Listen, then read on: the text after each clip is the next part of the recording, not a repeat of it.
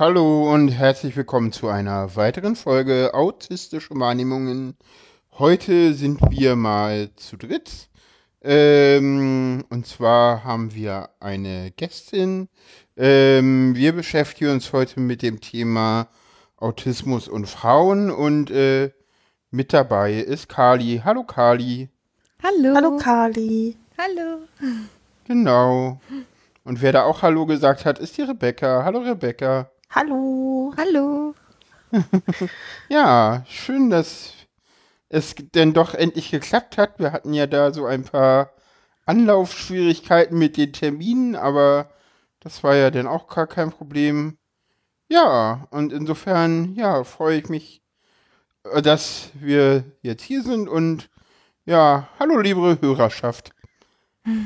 Ich freue mich darauf, dass Kali sich gleich ein bisschen vorstellt, weil sie nämlich ganz spannende Dinge macht. Deswegen hatte sie auch so viel zu tun, wie wir alle. Oh Genau. ja. Oh ja. Ja, Kali, wer bist du denn? Ja, ich bin Kali. ähm, ich bin noch 30 Jahre alt, ähm, bin Autistin. Ähm, ich studiere hier in Bremen, jetzt wieder im ersten Semester Psychologie. Genau. Und ähm, ja, was soll ich noch erzählen? Ich könnte viel erzählen. Man muss mich dann pausieren. Ich bin sicher, dass du noch ganz viel erzählen wirst. Ich finde es ganz spannend, ähm, dass du ja vorhast, auch an der Uni was in Bewegung zu setzen, was ähm, die Beschäftigung in der Psychologie mit Autistinnen anbelangt. Genau, ja. Das ist so ein Ziel von mir. Also da gibt es ähm, zwei verschiedene Projekte, die ich habe. Das wird sich aber auch nicht so schnell, ähm, also es wird nicht so schnell in Erfüllung gehen. Ähm, aber langfristig habe ich das Ziel. Das erste ist so ein bisschen, ähm, also das erste ist intern sozusagen, dass ich ein Angebot schaffen möchte ähm, für Menschen aus dem Spektrum oder für Menschen, die sich als ähm, neurodivers ähm, bezeichnen und auch fühlen. Ähm, weil bei uns an der Uni gibt es ein Angebot für Menschen mit ADHS und ADS und es gibt ein Angebot für Menschen mit ähm, psychischen Erkrankungen, psychischen Störungen, Anlaufstellen oder auch Treffen. Und das gibt es für Menschen im Spektrum nicht. Und das hat mich total gewundert, weil ähm, auch an der Uni wird es einige geben, ähm, die im Spektrum sind. Und ähm, ich habe da eigentlich einfach nur vor, dass man etwas in die Wege leitet, dass man sich zusammen treffen kann. Das soll jetzt nicht sowas sein wie eine Selbsthilfegruppe, sondern einfach auch so eine Art von, dass man sich connecten kann, dass man eine Auf Einlaufstelle hat, äh, Anlaufstelle hat und ähm, ja, sich austauschen kann über den Uni-Alltag, womit man sich auseinandersetzen muss, genau, was für Probleme man hat. Ähm, ja, ich denke, das wird auf Zuspruch stoßen. Das ist das eine. Mm, Ich finde, das hört ja? sich total gut an. Ähm, ich hatte ja zuerst gedacht, dass das ein Angebot sein soll nur für Frauen, weil du dieses Thema ja sozusagen mitgebracht hast. Und ich bin, finde das Thema tatsächlich für mich total schwierig, weil ich es super schwer finde, ähm, zu sagen, was ist weiblich und Mhm. was ist Frau sein. Ich weiß nicht, wie euch das geht. äh, da können wir ja gleich zu kommen. Äh, du hattest ja, hattest vorhin im, im, im, im direkten Vorgespräch zu dieser Sendung, es gab ja zwei, wir verraten den Hörern alles.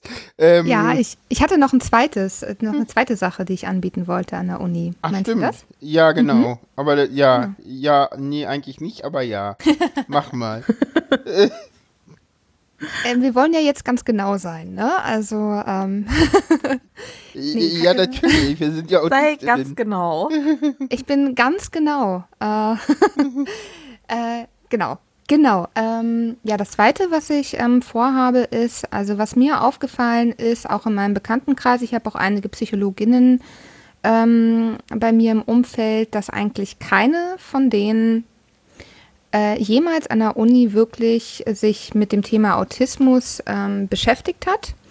Sogar meine damalige Therapeutin, bei der ich war, die was ganz, ganz grausam war, hatte niemals mit äh, Autistinnen zu tun. Und ähm, der Punkt ist, dass ja, und da kommen wir auf dieses ähm, Thema Frauen und Autismus zurück, gerade bei Frauen, die werden ähm, sehr oft relativ spät diagnostiziert. Und mhm. ähm, ich denke, das hat auch mit den Diagnosekriterien zu tun, da das ja so ein, ähm, ich sage jetzt mal, männlich akzentuiert ist oder halt auf männlichen Verhaltensweisen aus ist und halt damals auch wirklich nur gedacht worden ist, ja, es sind eigentlich nur Männer im Spektrum. Ja. Und ähm, genau, mir ist es halt wichtig eigentlich, dass man da ein bisschen dran arbeitet, dass halt gerade die, die sich später, die auch Therapeutinnen werden wollen, ähm, sich damit auseinandersetzen, inwiefern man differentialdiagnostisch ähm, herangehen sollte, wenn es äh, um das Thema ähm, Autismus bei Frauen handelt. Denn ähm, viele, also das war tatsächlich auch bei mir so der Fall und durch ähm, viel, also vieles, was ich gelesen habe und auch damals, also vor zwei Jahren, als ich die Diagnose bekommen habe, habe ich sehr, sehr oft gelesen, Frauen werden zu spät diagnostiziert und sie bekommen sehr viele Falschdiagnosen. Das hat einfach damit auch zu tun, dass es ein ganz großer, dass ein ganz großer Fehler stattfindet in der Differentialdiagnose. Und da hätte ich sehr gerne, dass man an der Uni mindestens ein Seminar anbietet, dass dieses Thema ähm, beinhaltet. Natürlich, am, am liebsten wäre es mir, dass es äh, im Lehrplan stehen würde, dass man wirklich sich nochmal mit diesem Thema explizit auseinandersetzt, weil es ist jetzt so oft schon ähm, vorgekommen, wie ich gelesen habe, und auch bei mir, dass man Falschdiagnosen bekommen hat. Äh, man wurde als persönlichkeitsgestört ähm, hingestellt und ähm, ja, entweder resigniert man bei der Suche oder man kriegt, also man hat unfassbare Probleme dann damit, wenn man sich dann, wenn man mit einer Falschdiagnose irgendwie da auf dem Zettel steht mhm. und gar, eigentlich gar nicht verstanden wird. So, oder, oder man hat die, oder man hat das große Glück, auf, auf andere AutistInnen zu treffen, die meinen ja. so, hm, äh, guck da mal nach, das könnte zu dir passen. So. Ja, voll. Und äh, viele Psychologinnen oder viele eigentlich vom Fach sehen das nicht. Nee. Ne? Weil, weil natürlich auch, es gibt, ne, es gibt auch also, ähm, Eigenschaften von Autistinnen, die auch ähm, bei ähm, psychischen Störungen ähm, sozusagen auch vorhanden sein können. Aber die Grundlage ist eine ganz andere. Das mhm. eine ist etwas, was man ähm, über die Jahre beim Aufwachsen sozusagen, was dann entsteht, die Probleme, die entsteht aufgrund von, ähm, ob es jetzt Probleme mit, äh, mit der Familie ist, ob, also, ne, also Störung halt, Beziehungsstörung ja, ja. und sonst was. So, und dann gibt es halt auch Autistinnen, da ist es halt so. Das hat nichts mit einer, das hat nichts mit einer irgendwie, mit einem Trauma zu tun oder ähnlichem. So, ja. ne? Und da, ob es jetzt Essstörungen sind oder ähm, Persönlichkeitsstörungen oder halt Zwangsstörungen. Das sind das, dann halt Komorbiditäten, die dort auftauchen. Genau, es, genau, es können Komorbiditäten ähm, vorhanden sein, wie Depression, Zwang, ähm, Essstörungen. Aber ähm, jemanden eine Persönlichkeitsstörung zu diagnostizieren, ähm, obwohl man eigentlich Autistin ist, kann sehr, sehr fatal sein. Oh ja. Denn damit zu tun zu haben, sich äh, falsch, wieder dieses, das ist ja auch wieder ein Trigger, man mhm. wird falsch gesehen. Man sieht ja, mich ja, nicht als das, was ja. ich bin. Ja, das Schönste ist, wenn du eine Fehldiagnose auf Borderline bekommst. Genau, das, das ist so ein so, typisches Ding. Ja, das ist vor, auf jeden das, Fall ne, das ist nicht, äh, das ist halt ein ganz, ganz typisches Ding tatsächlich und das passiert ja noch nicht mal äh, äh, nur Autistinnen, das passiert ja sogar, ähm, das passiert ja auch neurotypischen Menschen, die sehr, sehr schnell Borderline bekommen, obwohl Borderline eine ziemlich schwere Diagnose ist, also ja. die, die zu diagnostizieren, nicht die, der Schweregrad, sondern das überhaupt zu diagnostizieren, weil ja. wenn, wenn, wenn nichts passt, dann ist es Borderline. So. Das, das ist das ist leider Gottes so. Das ist mir schon so oft, also im, also das habe ich schon so oft gehört und das ist, das ist ganz, ganz schrecklich. Gerade auch ja, halt bei Autistinnen. Dingen, vor allen Dingen gerade auch bei AutistInnen hast du äh, und äh, wir also, bleiben ja noch kurz bei der Vorstellung. Eigentlich sind wir schon mit dem Thema. Hups. Aber das Schöne ist, man merkt dir deine Leidenschaft so an. Und ich Oh finde, ja. das ist total wichtig. Und ich finde es auch total gut, dass du äh, Psychologie studierst, weil ähm, je öfter ich mit Paula Podcasts mache, desto mehr ähm, fällt mir auf, dass da einfach sehr viel noch ähm, im Argen liegt und äh, nicht autismusfreundlich ich, äh, barrierefreie Möglichkeiten geschaffen wurden, obwohl das ja letztendlich nicht so schwer ist in manchen Punkten. Also, Ja. was ich spannend finde, ist, was äh, Paula gesagt hat. Das ist jetzt schon irgendwie das zweite Mal. Ich kenne eine Autistin, die hat mir auch erzählt, dass sie die Diagnose ähm, gar nicht wusste, aber eine andere Person meinte so, wann hast du denn die Diagnose bekommen? Und So, hä, welche Diagnose? Und dadurch sich dann mit dem Thema befasst hat. Mhm. Also erkennt ihr, erkennen Autisten sich teilweise untereinander? Ja. Ja, Und das das ist wie, das ist wie bei Blade, dass sich die ganzen Vampire untereinander sehen. Sie schauen sich an. Ja. Ja. Also ja, also meiner Erfahrung nach schon. Tatsächlich. Und, und der ja. Witz ist, der Witz ist, äh, AutistInnen erkennen auch nicht diagnostizierte Ja. AutistInnen. Ne? Das Voll. ist dann so. Na, und, äh, sag mal, und hat man dir schon mal was zu Autismus gesagt? Wie Autismus? Was? Ah, komm mal mit, ich frag dir mal ein paar Dinge so. so. Ja, voll. Okay. Ja, Also äh, das- ich will noch ganz kurz aus. die Vorstellung fertig machen, damit wir dann irgendwann mal Richtung Thema kommen. Natürlich, natürlich. äh, ähm, Rebecca hatte ja gerade die Frage schon mal vor, vor Beginn der Sendung gestellt. Äh, hattest du auf, als Kind, führtest du dich da auch schon anders oder führtest, dachtest du, alle anderen sind komisch, aber ich bin normal? Also es gibt ja beides. Ähm, das Erste, was ich dazu sagen kann, ist, dass ich nicht in den Kategorien normal oder anormal gedacht habe.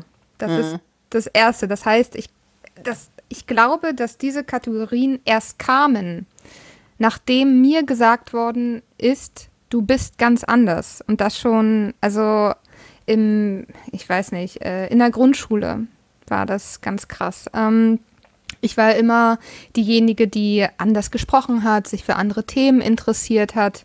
Ähm, Ja.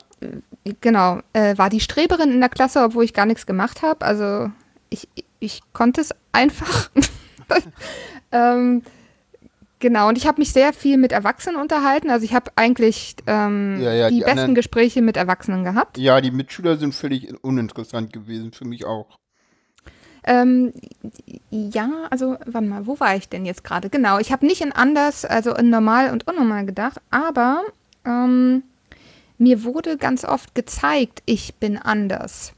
Ähm, hat dazu geführt, dass ich dachte, hm, bin ich anders? Und ich dachte, ja, vielleicht bin ich anders, aber wenn ich anders bin und das als normal ansehe, weil es ja mein Bezugssystem ist, dann sind die anderen ja auch anders. So. Ähm, ja, also Sehr im Ende, also eigentlich, eigentlich ist es, es ist halt dieses, ich muss halt ähm, dann in diesen zwei Kategorien denken und dann kann ich die Frage beantworten. Wenn ich in diesen zwei Kategorien denke, sage ich, also ich fühlte mich nie anders. Ich fühlte mich nur nicht akzeptiert. Ich fühlte mich als ähm, Ausreißer dessen, was die anderen als normal äh, äh, als normal empfunden haben. Ähm, ja, das würde ich sagen. Aber ich weiß schon, also ich weiß schon, dass ich anders war für sie. Mhm. Das auf jeden Fall.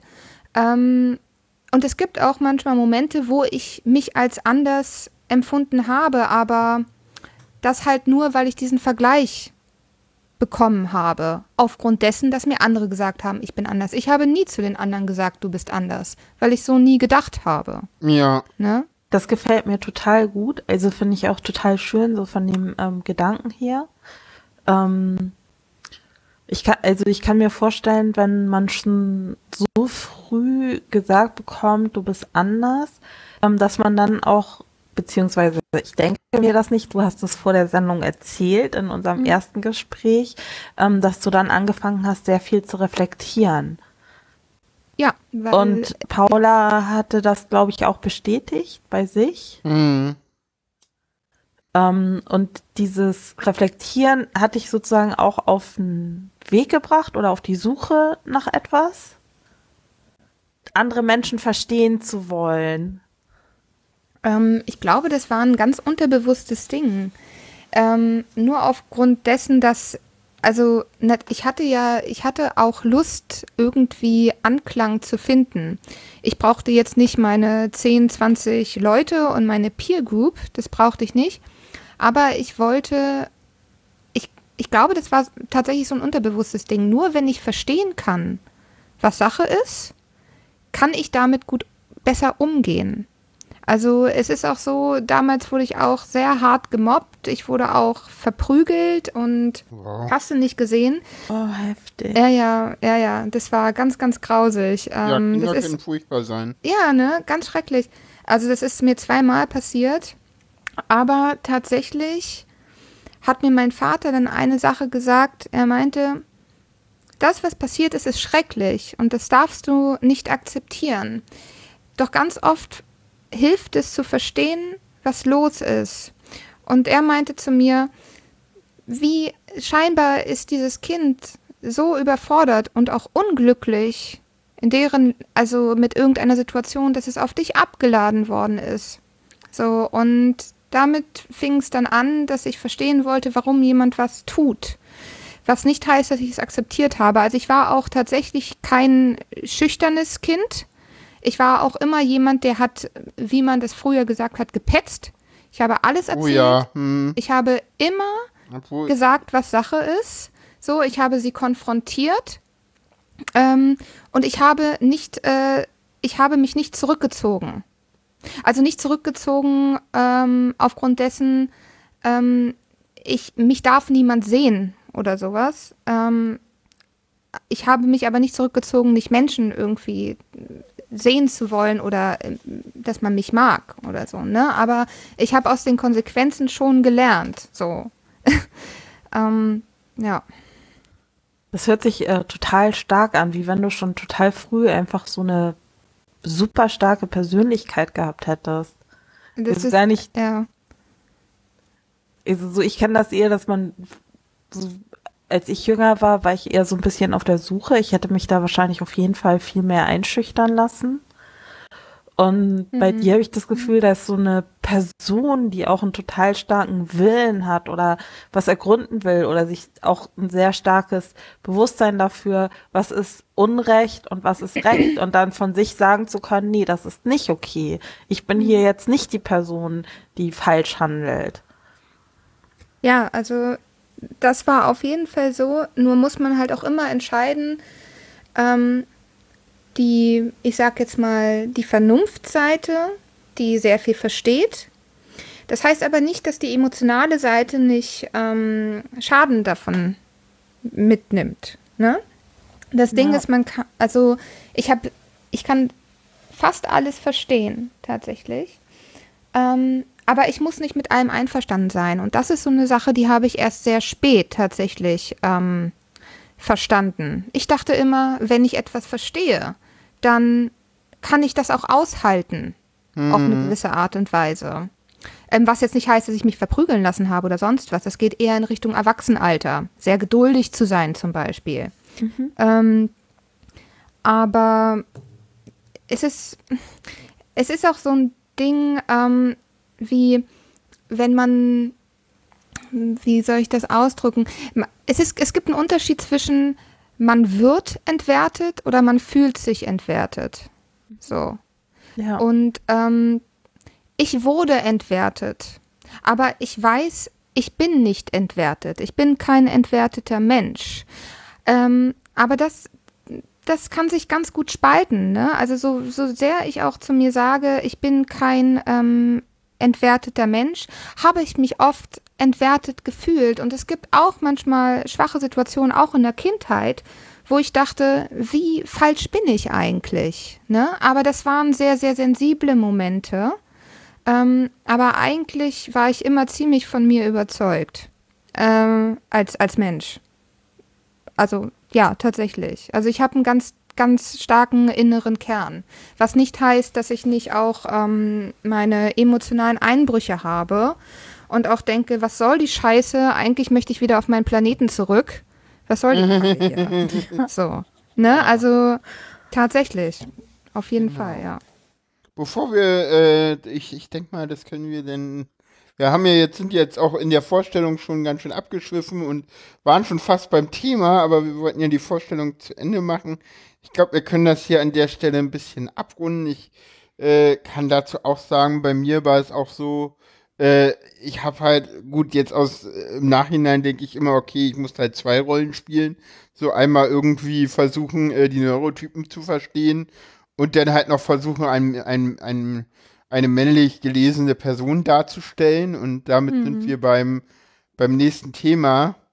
Wir wollten uns mal unterhalten, wie wir jetzt hier in diesem Podcast, ich meine, hier reden jetzt gerade drei Frauen und davon ist eine trans. da müssen, da sollte man, und wir reden ja über Autismus und Frauen und ich finde, da können wir ja mal gucken, was ist äh, eigentlich Weiblichkeit für uns, äh, auch speziell, wenn es um dieses Thema geht. Und ich glaube nämlich auch, dass, äh, also was ich oft äh, beobachtet habe, ist, dass sich der transfeminine Autismus vom cis-femininen Autismus irgendwie gar nicht so viel unterscheidet. Also das ist, das ist, was ich dann auch irgendwie nochmal total strange finde irgendwie, weil, ja, woher kommt das nun wieder? Weil äh, das hat ja dann mit Sozialisation irgendwie gar nichts, ja, vielleicht auch wieder was zu tun, aber es, ja. Spannendes, großes Thema. Ja. Carly, magst du anfangen? Oder soll ich anfangen? Ja, fang du doch mal Paula an, anfangen? Ja, Rebecca, fang du doch mal an. Na gut. Was denn? Die Neurotypin muss jetzt ran. Also es ist so, ich finde es für mich total schwer zu definieren, was Weiblichkeit für mich ausmacht, weil wenn ich versuche, das für mich zu greifen, dann lande ich immer sofort bei irgendwelchen Klischees, also wo ich ähm, relativ schnell aber feststelle, ah, ich kenne Frauen, die ganz anders sind, die sich ganz anders verhalten und von daher ist das für mich sehr schwer zu greifen.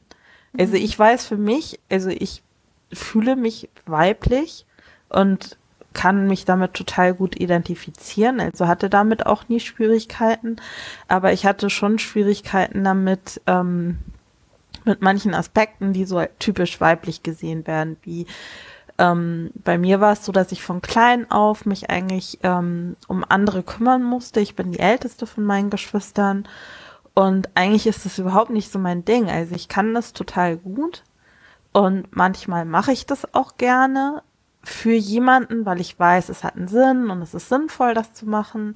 Aber ich von mir aus ähm, habe da gar nicht so gar nicht so den Drang danach. Also finde wirklich andere Sachen viel spannender und interessanter, als mich um andere Personen zu kümmern. Mhm. Dann gibt es wieder so Sachen wie, ich habe total den Schuhtick, was so voll klischee-mäßig weiblich ist. Mhm. So und ähm, ich mochte eigentlich schon auch, seit ich ganz klein war, immer total gerne Klamotten und tolle Anziehsachen und so. Mhm. Und bin bei mir in der Familie tatsächlich auch immer so als das Mädchen bezeichnet worden. Also diejenige, mhm. die das so am stärksten ausgeprägt hat, was man so klischeemäßig mhm. weiblich nennt. Aber ähm, das Dumme bei mir in der Familie war, dass das nichts war, was so als besonders schätzenswert eingestuft wurde. Mhm. Also da eher so, da, eigentlich war es eher toll, wenn man so Eigenschaften hatte, die eher so männlichen zugeordnet werden. Wie ist das denn bei euch? Findet ihr mhm. euch selber sehr weiblich? Findet ihr euch da untypisch oder? Äh, ich kann ja mal weitermachen. Ja, ja, mach mal, Paula, ich, bitte. Ich, ich, glaube, ich bin die Person, die also ich, ich kann ja da beide Perspektiven einbringen, ne? Also ich, ich war ja bis zu meinem 30. Lebensjahr männlich gelesen und habe dann erst festgestellt, so, ja, nee, also äh, das, was ihr da bei der Geburt irgendwie mit draufgucken kurz festgestellt habt, so, äh, das funktioniert hier irgendwie nicht und das äh, falsch. Das, das stimmt auch nicht und äh, also Klamotten kaufen gehen als männlich gelesene Person war für mich immer ja mehr oder weniger furchtbar und je männlicher die Klamotten wurden, desto schlimmer war es für mich. Also das Schlimmste war Oberhemden kaufen. Das ging so gar nicht. Ich habe die auch nie, ich habe auch sehr, sehr selten nur Oberhemden angehabt. Äh, ich glaube, ich habe einmal in meinem Leben eine Fliege und einmal in meinem Leben einen Schlips getragen und das wird auch so bleiben, logischerweise. Äh, und ja, was kann ich noch dazu sagen? Also ich habe dann halt relativ schnell denn auch gemerkt, dass ich halt, äh, ja, transweiblich bin, hab mir den Namen gesucht und äh, bin dann relativ schnell auf Fulltime gegangen und ja, nehme jetzt halt auch weibliche Hormone, um meinen Körper halt ja auch äh, femininer werden zu lassen. Das ist ja eine bewusste Entscheidung bei mir. Und ja, auf einmal macht Einkaufen Spaß, weil auf einmal darf ich in der richtigen Abteilung shoppen. Ich meine, ich, ich finde immer noch viel zu wenig Sachen, weil ich viel zu dick bin. Also, es ist, also und, und halt auch ein ja, Körpergröße habe, die halt äh, von meinem Testosteron geschädigten Körper herkommen. Äh, aber das ist, ja, also ich habe halt ja relativ viel über Geschlechtlichkeit und so nachgedacht, auch in dem Prozess und ja, also ich fühle mich definitiv als Frau. mhm. Was doch mal aber auch eine ganz andere Perspektive auf dieses, dieses Thema ist. Ich kenne auch immer ganz viele Leute, die dann so sagen, ja, aber Geschlecht, das ist doch gar nicht wichtig, wo ich sagen muss, Moment, also gerade bei Transpersonen gibt es ganz viele in dem Bereich, also nicht alle, aber viele, die sagen, das ist für mich extrem wichtig und identitätsstiftend und für ganz viele CIS-Personen ist es das auch. Die, die haben halt nur den Vorteil, dass äh, beim Raufgucken bei der Geburt irgendwie das Richtige festgestellt wurde und sie sich darüber in die Gedanken machen mussten. Aber mhm. das ist ja nochmal was anderes. Ja. ja. Rückfragen dazu.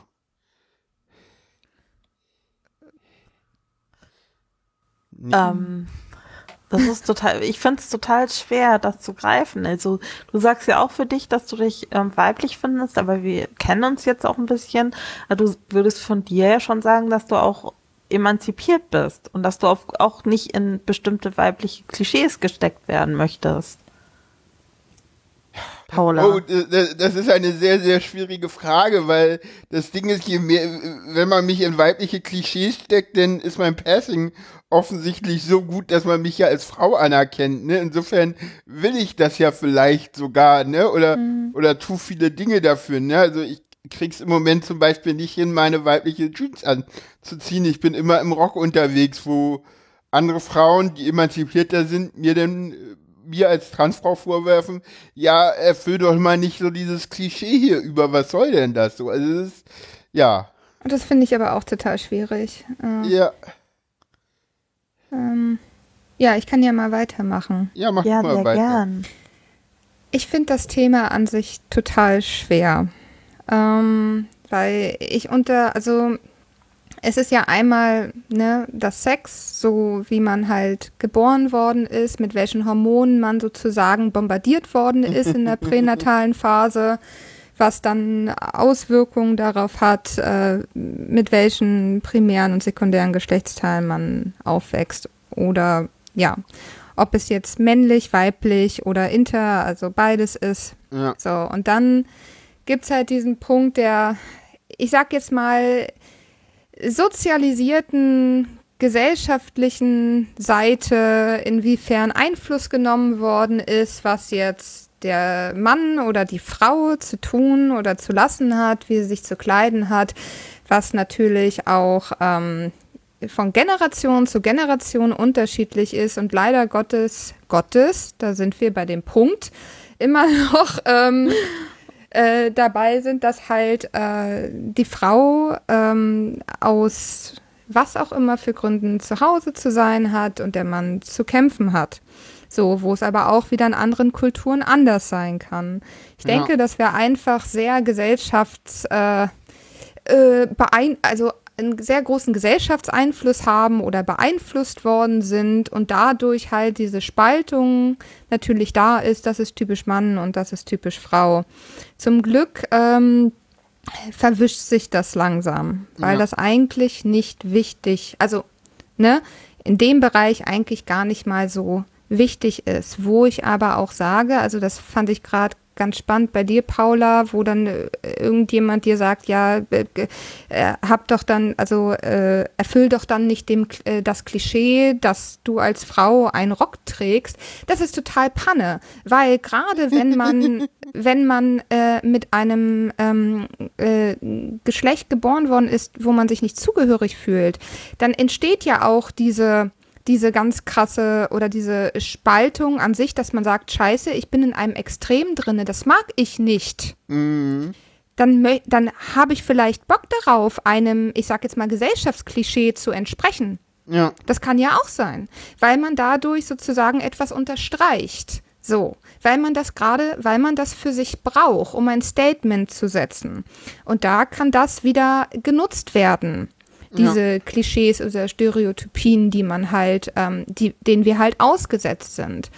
Das ist, das finde ich auch ganz, ganz, also auch, ähm, ich meine, wir emanzipieren uns und trotzdem gibt es dann, äh, ich hoffe, ich sage nichts Falsches, Falsches für manche, gibt es ähm, ähm, äh, sehr sich selbst als, als sich selbst bezeichnete sehr krass emanzipierte Frauen, die irgendwie bei Frauen schimpfen, die hohe Schuhe tragen, äh, einen Rock tragen, ganz kurzen und sich total schminken.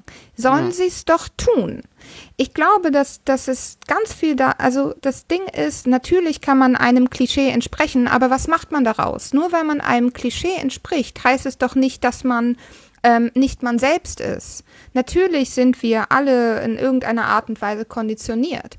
Soweit man aber die Möglichkeit bekommen hat, sich dessen bewusst zu sein und zu reflektieren, darf man sich doch entscheiden, für was man will. So, ja. das ist mein Kommentar dazu. äh, ja. Ähm, ähm, und das Ding ist, wir, also wo soll ich weitermachen? Also wir sind mit irgendwelchen Klischees behaftet, dass ähm, Frauen will, ihre. Hm? Darf ich kurz unterbrechen? Ja. Ich will ganz kurz, du hattest am Anfang diese äh, so ein bisschen mehr implizit diese Unterteilung zwischen Checks und, und Gender gemacht. Ja, ja. Du hast sie nicht klar, ganz erwähnt, aber du hast es hier so implizit gemacht. Ähm, das kommt ja von Judith Butler, aber ich glaube selbst äh, und ist irgendwie aus den späten 80er Jahren, wo, wo es ja denn dieses so, ja, äh, äh, Sex ist nur äh, Haupt, äh, dieses Gender ist ja hauptsächlich äh, sozial geformt. Mittlerweile ist ja selbst Judith Butler selber auch äh, wieder eher auf so Punkt, dass äh, alles eher, dass das so eins ist, ne? Also dass das alles wir von Geschlechtlichkeit sprechen. Und diese Unterteilung. Ähm. in Sex und Gender auch, Darf ich da reingrätschen? Ja, gar nicht mehr Weil so ich gerade ähm, vorletztes Wochenende, letztes Wochenende ein Seminar hatte zum Thema Intersektionalität und ähm, mich da wirklich mit befassen musste. Und momentan der Stand ist, dass man eigentlich davon ausgeht, ähm, dass es so ein biologisches Geschlecht gar nicht gibt, sondern dass sowohl mhm. biologisches Geschlecht konstruiert ist, als auch dieses soziale Geschlecht. Und mhm. ähm, je weiter man ähm, geht, desto mehr wird das Ganze in so einem fluiden Spektrum eingeordnet, wo es ähm, unterschiedliche Faktoren gibt. Mhm. in denen man sich dann einordnen kann, was das Ganze natürlich auch viel passgenauer macht für Menschen, ähm, die nicht binär sind oder genderfluid oder ja, schön. Mhm. Agenda. Ja. Ähm, das heißt, es, also es gibt noch nicht so viel wissenschaftliches Material, aber die Leute, die sich damit befassen, ähm, gehen eigentlich äh, davon aus. Und der Ursprung, was du meintest mit Judith Butler, Butler, ähm, ich kenne die, die Trennung. Das ist, das ist eine äh, Philosophin, die jetzt gerade auch wieder ein neues Buch rausgebracht hat was ich mir zu Weihnachten wünsche, aber ich habe schon vergessen wieder, wie es heißt. Ah. Müsste ich nochmal nachgoogeln. Ah, total spannend. Also ich wusste nicht, dass, ähm, äh, dass das irgendwie, also dass sich da jemand mit so explizit beschäftigt hat. Es war, für mich war diese Einteilung insofern, okay, man ist äh, hormonellen Dingen ausgesetzt und dann gibt es halt den äußeren Einfluss. Hm. So, ähm, was ja nicht heißt, dass man dadurch irgendwie beschränkt ist, das oder jenes sein zu müssen. Ne? Also mhm. das wollte ich damit jetzt nicht irgendwie ähm, zum Ausdruck bringen. Ja. Ich hoffe, das wurde richtig verstanden. Ja, klar, ja klar, kein, mhm. kein, kein Ding. Es ist, also äh, Judith Butler ist, ist, ist, auch sehr spannend, kann man sich gerne mit beschäftigen. Äh, geht jetzt hier, aber, aber ich glaube, wir haben so ein bisschen äh, mal aufgezeigt, äh, wie wir Weiblichkeit sehen und dass wir das auch alle, alles sehr differenziert betrachten. Und ich glaube, wir können so langsam äh, mal ins Thema übergehen, ne? Das können wir mal machen. Ähm, ja. Und beim Thema Au Autismus und Frauen. Was erleben genau. Autisten? Genau, was, äh, warum ist das überhaupt ein Thema? Und jetzt kommen wir mal zum ersten, was ich immer ganz spannend finde, das sind so die Prävalenzzahlen wenn man sich mal in diese Prävalenzzahlen reinguckt, ich glaube, das krasseste, was ich mal gefunden habe, war 7 zu 1. Das mhm. war so vor vier, fünf Jahren. Da, da hieß es auch, auf sieben männliche Autisten kommt eine Frau. Mhm. So, so, dann ging das so weiter runter, so auf 5 zu 1. Dann, dann, dann mhm. hörte man irgendwann 3 zu 1.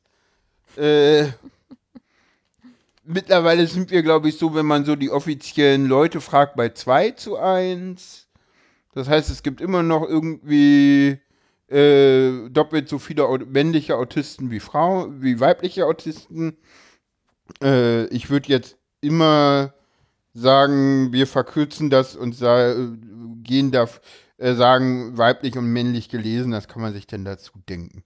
Äh, damit es jetzt einfacher wird. Komm ich hier. Irgendwie. Ja, ich will da ja auch immer gerne irgendwie äh, korrekt sein. Äh, so, mir ist ja geschlechtergerechte Sprache auch wichtig. Mhm. Und, und das Beschreiben, das und ich finde es ganz spannend, äh, Woody Simone, äh, sicherlich eine der bekannten Asperger-Autistinnen äh, aus den USA, hat ein Buch geschrieben, äh, Asper Girls, und da steht äh, vorne drinne, ich hab's leider nicht mehr da, deswegen konnte ich auch nicht reingucken.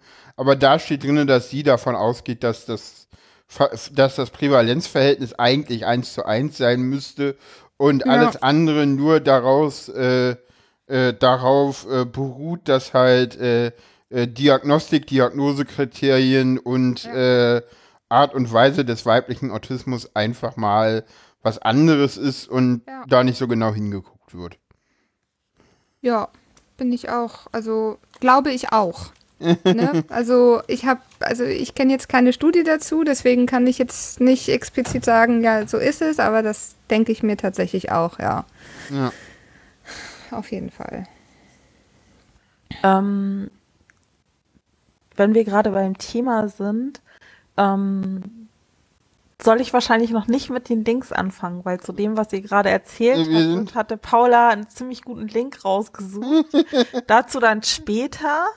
Ah. Ähm, dann, dann würde ich tatsächlich ähm, beim Thema, einfach weil du unsere Gästin bist und wir dich persönlich fragen können, ähm, einfach ein paar Sachen auch fragen, über die ich vom Vorgespräch weiß, über die du dich ähm, auch so ein bisschen geärgert hast oder auch zu Recht ärgerst.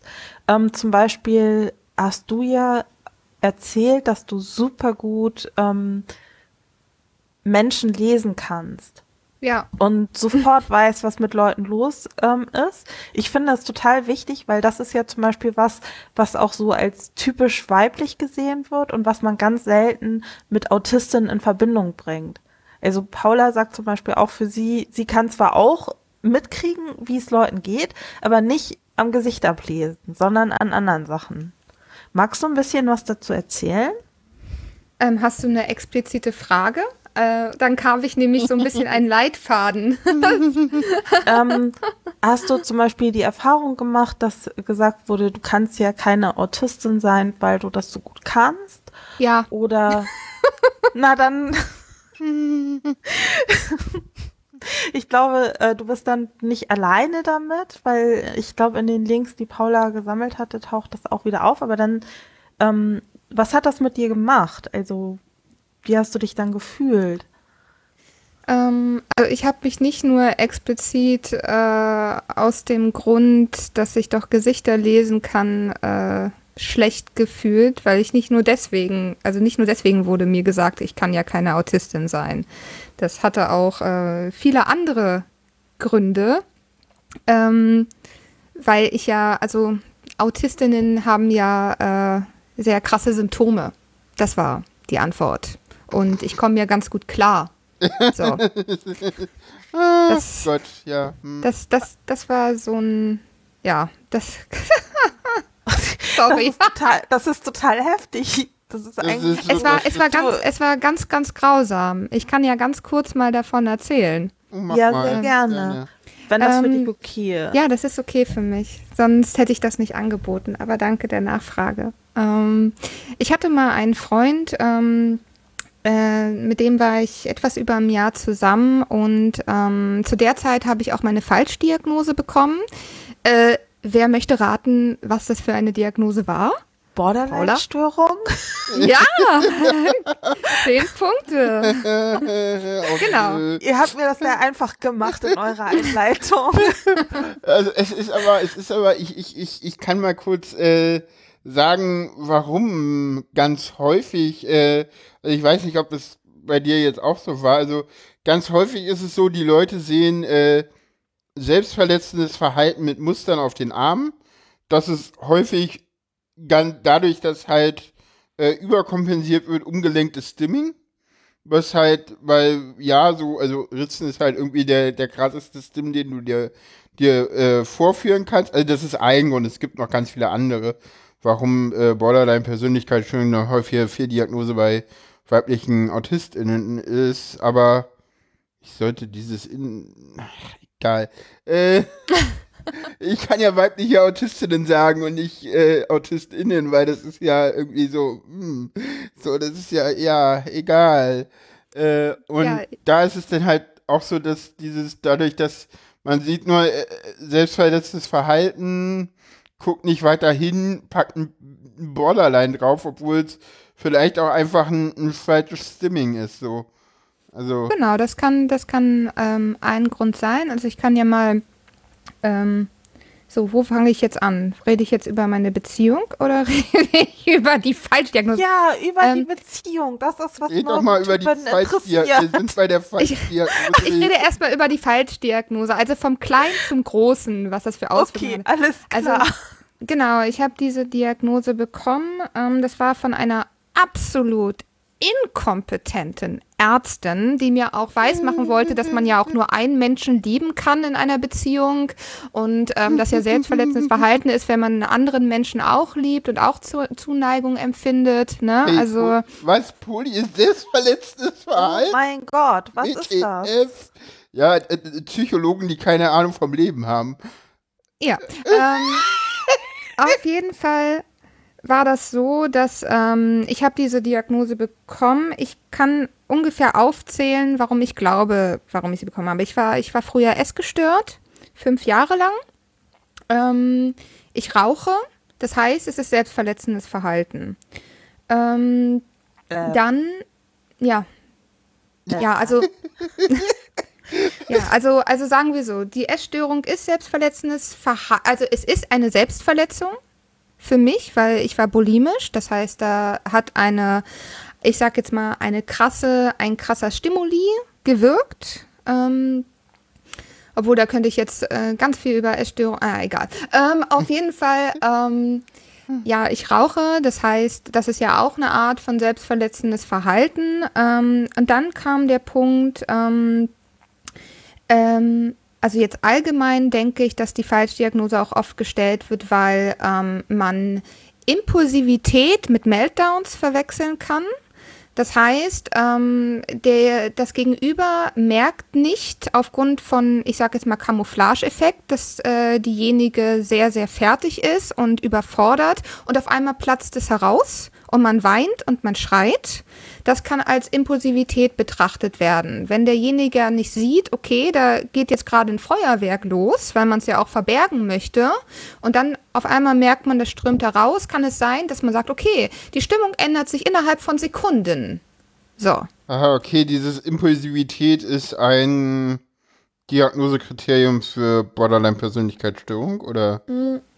Oder es wie meinst du das? Damit, ja. Nein, es wird oft damit auf jeden Fall assoziiert.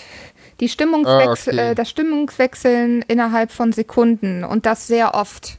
So. Ah, okay. Das Ding ist, wenn man aber im Dauerstress ist als Autistin, ja.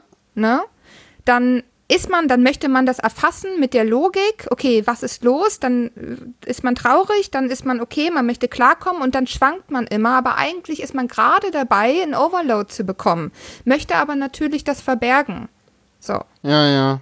Ne, gerade als undiagnostizierte Person, wo man sich das selber, wo man das selber noch gar nicht, ähm, ich sag jetzt mal, einkategorisieren kann, hm. was eigentlich wichtig wäre. So, dann, ähm, was war äh, noch der Grund? Ähm, genau, ich sei emotional instabil. ähm, als ich sie, als ich sie, als ich sie gefragt hatte, ich hatte sie ja auch gefragt, ja, warum bin ich denn, warum meinen Sie denn, ich bin Borderlinerin? Und sie meinte, ich sei emotional instabil. Hat sie halt so eine Situation ähm, äh, als, nee, als Beispiel genommen, weil ich war auf einer Demonstration. Ich war auf einer Demonstration, ich bin gerne auf Demos, ähm, ne, für das richtige, da, also zu, beiseite stehen und unterstützen und Solidarität, aber ich hatte da einen Streit mit diesem besagten Ex-Freund, ähm, der sehr, sehr impulsiv war und ich war komplett überfordert. Bin dann zur Therapie und bin in Tränen ausgebrochen und war nicht mehr wirklich ansprechbar. Und mhm. damit hat sie eine emotionale Instabilität ähm, gesehen. Das Ding ist, man kann emotional instabil sein als Autistin. Natürlich. Wenn man ständig Scheiße erlebt, kann das passieren. Der Punkt ist aber, dass die Grundlage ein anderer war. Ähm, eine andere war. So, ähm, auf das jeden Fall. war einfach ein nicht erkannter Meltdown, ne? Genau.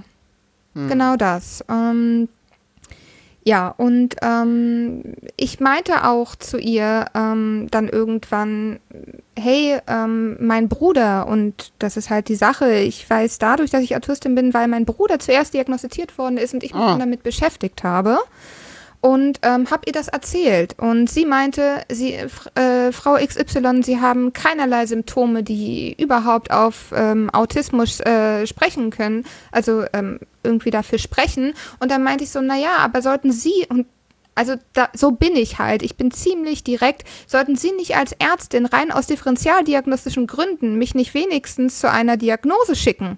Nö, sehe ich keinen Sinn drin. Und das war meine letzte Stunde.